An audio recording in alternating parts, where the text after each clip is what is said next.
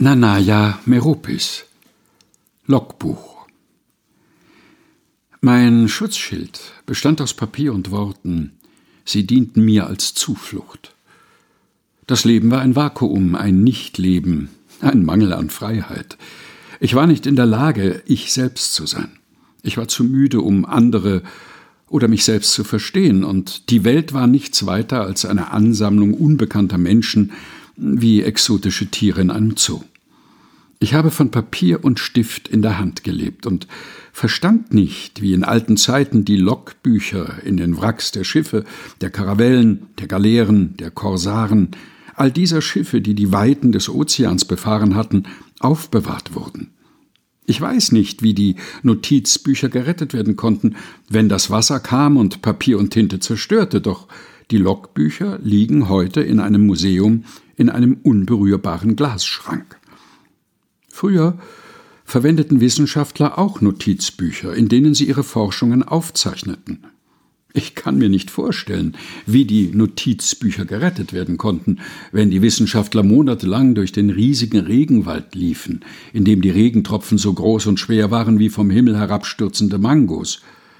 Es gab Ströme, die ganze Expeditionen verschlangen, oder sie stürzten von einer Klippe, dabei verloren sie ihren Proviant und was auch immer, aber nicht ihr Tagebuch. Die Aufzeichnungen wurden getrocknet und wieder lesbar gemacht.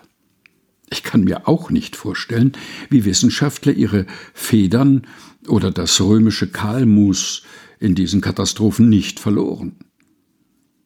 Warum gerade ich meine Notizen verliere, ist mir unverständlich.